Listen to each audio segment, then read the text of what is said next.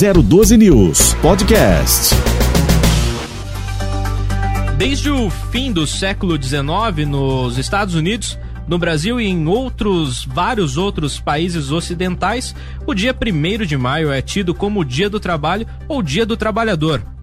Tal data foi escolhida em razão de uma onda de manifestações e conflitos violentos que se desencadeou a partir de uma greve geral. Essa manifestação paralisou os parques industriais da cidade de Chicago no dia 1 de maio de 1886.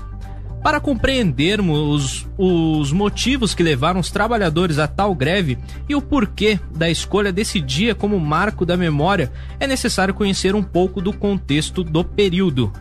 Como o 1 de maio esse ano, como o 1 de maio esse ano cai no sábado, ou seja, amanhã, nós do Jornal 012, no ar de segunda a sábado. A sexta, né? A sexta, melhor dizendo.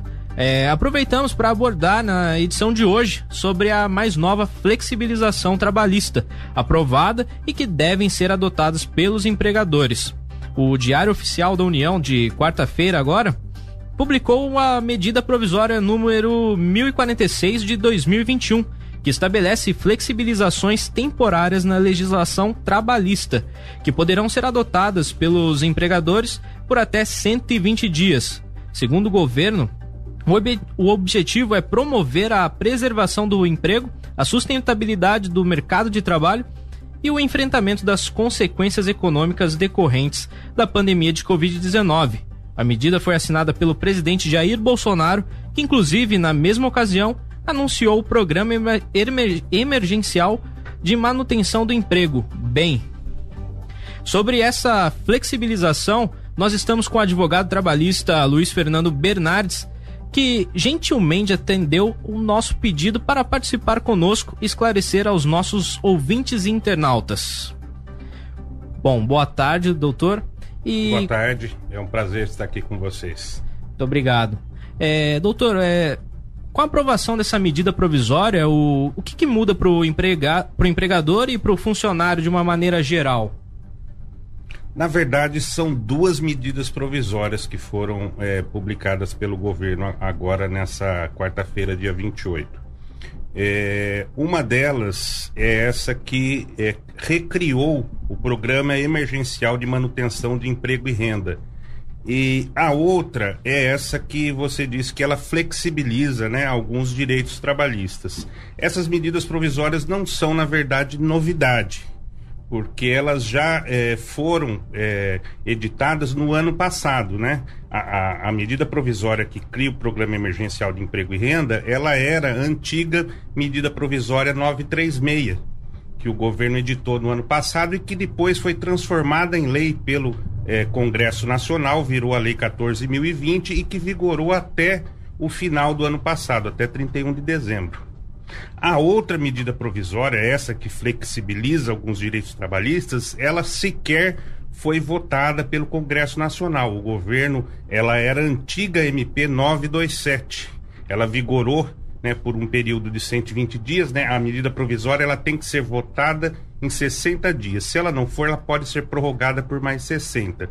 E naquela época o Congresso Nacional não aprovou essa medida provisória, então ela caducou em julho do ano passado. Então são duas medidas diferentes, é, prevendo situações diferentes. Eu acredito que a medida do Programa Emergencial de Manutenção de Emprego e Renda é bem-vinda porque ela ajuda realmente na preservação né, das empresas e na preservação dos empregos.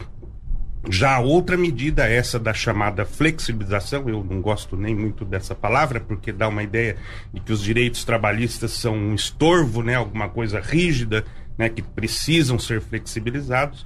Essa outra medida eu tenho realmente muitas reservas a ela, eu acho que ela não ajuda é, muito nesse contexto que estamos. Pelo contrário, pode até atrapalhar em algumas situações. É, doutor, é, boa tarde, interessante o que o senhor está falando. É, eu já não sou menino, eu já vi muitas Olimpíadas, grandes eventos, né? Pela primeira vez a gente vê um evento como uma Olimpíada adiada devido à pandemia, né? Com relação, não tem nada a ver com o assunto, mas nos traz, nos remete a gravidade da Covid, porque eu gostaria até que o senhor colocasse para quem está conectado com a gente a questão trabalhista. Ela não é, não foi algo feito nos anos 70, nos anos 80. Getúlio Vargas, né, está por trás disso. É algo que remete à década de 50 e aí, ou de 40, não tenho bem certeza, de bate pronto assim.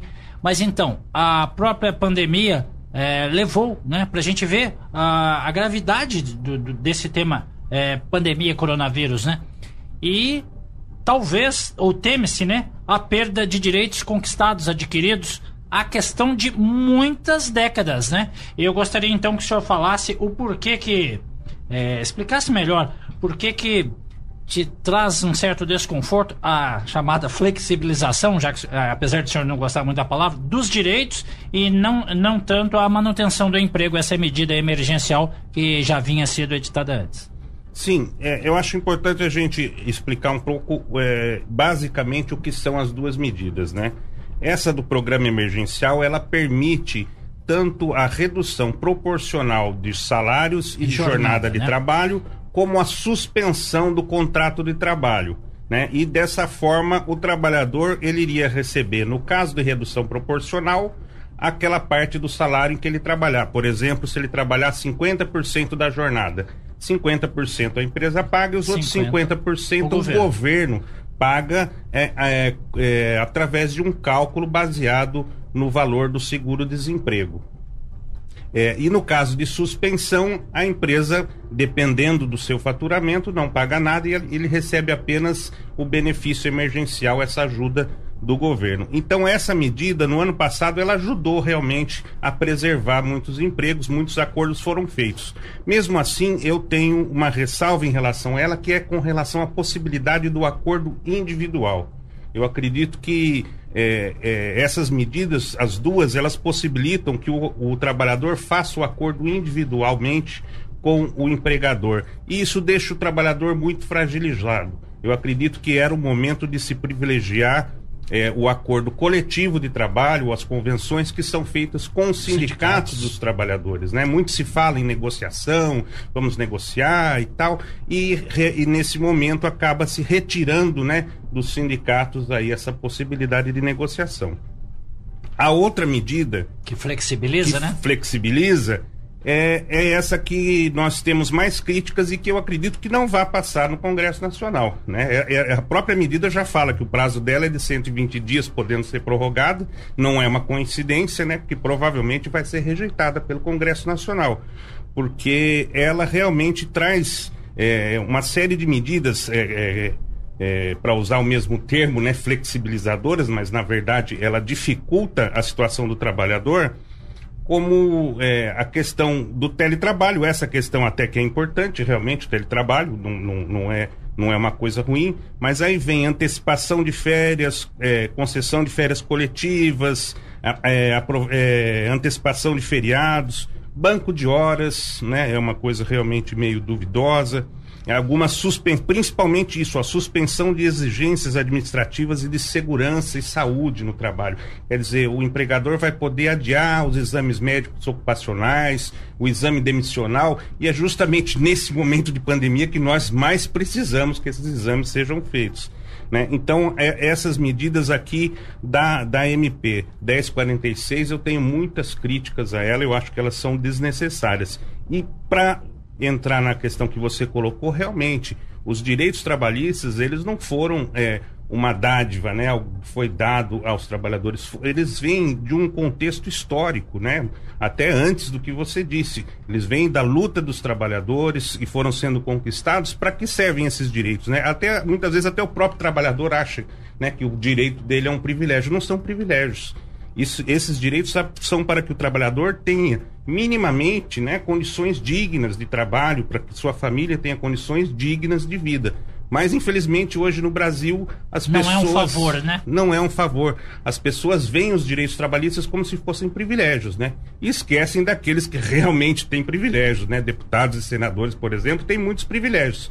Agora, os trabalhadores não. Os direitos trabalhistas não são privilégios, não foram um favor, foram conquistados com muitas lutas e greves, como essa, né, que foi citada lá em Chicago, essa greve que deu início, né, ao dia é, a, a, ao Dia do Trabalho, que não é uma, um dia de comemoração, né? Na verdade, é um dia de luta dos trabalhadores e nesse no caso do Brasil até um dia de luto, né?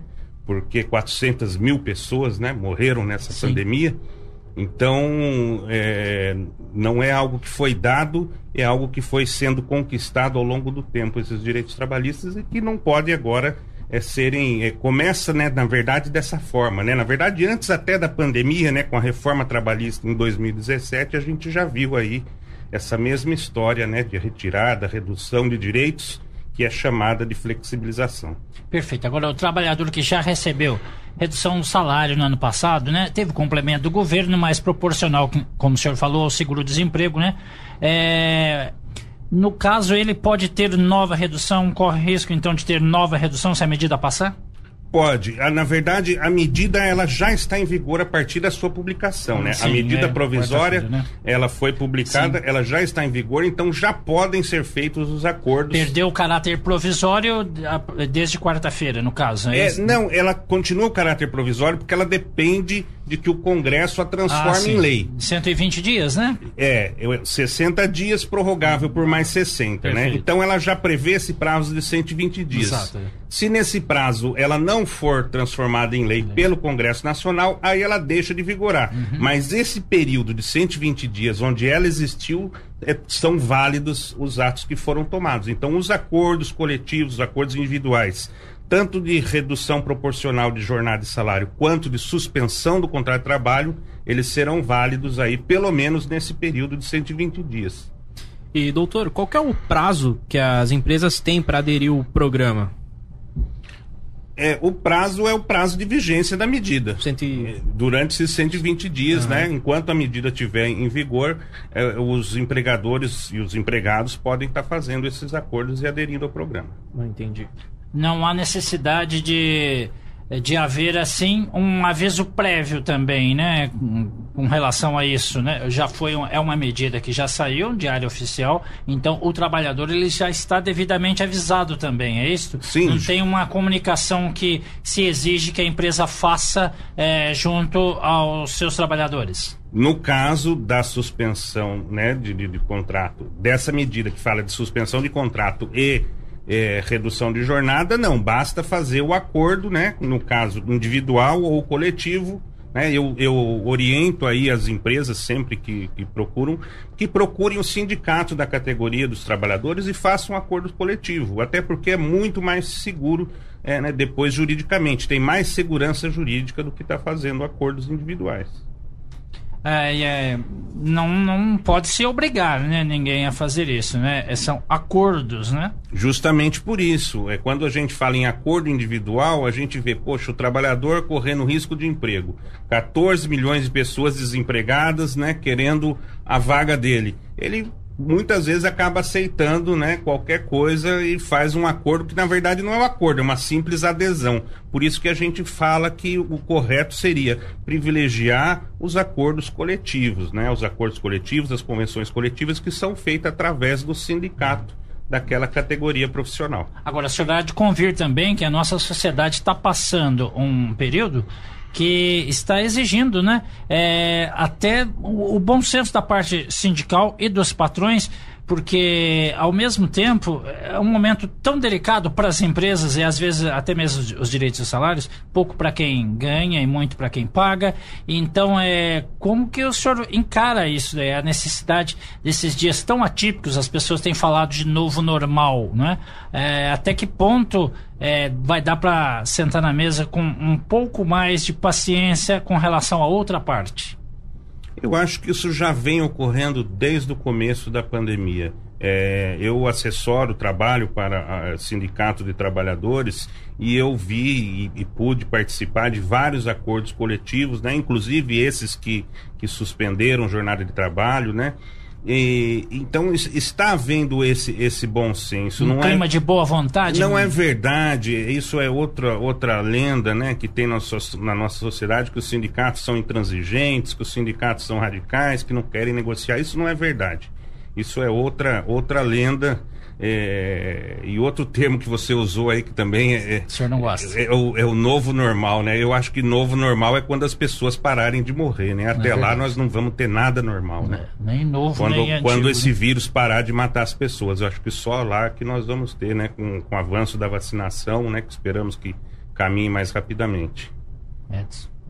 E para a gente finalizar aqui, uma coisa importante nessa relação capital-trabalho é, que não tem sido abordada por nós e que o senhor queira abordar. É, o senhor tem alguma consideração dessa relação? Olha, eu, eu acredito que é, muito se fala, né? A gente fala aqui no Brasil que as empresas estão passando dificuldades e realmente muitas estão, né? Alguns, óbvio, choram de barriga cheia, mas muitas estão passando. Mas se as empresas estão passando dificuldade, os trabalhadores estão passando muito mais dificuldades, né? Não só com esse clima, né, né com esse alto índice de desemprego, né? Eu, eu, vi algumas pessoas comemorando, ah, mas melhorou um pouquinho no mês de maio, melhorou um pouquinho, mas diante de um número absurdo de 14 milhões de desempregados, não é nada.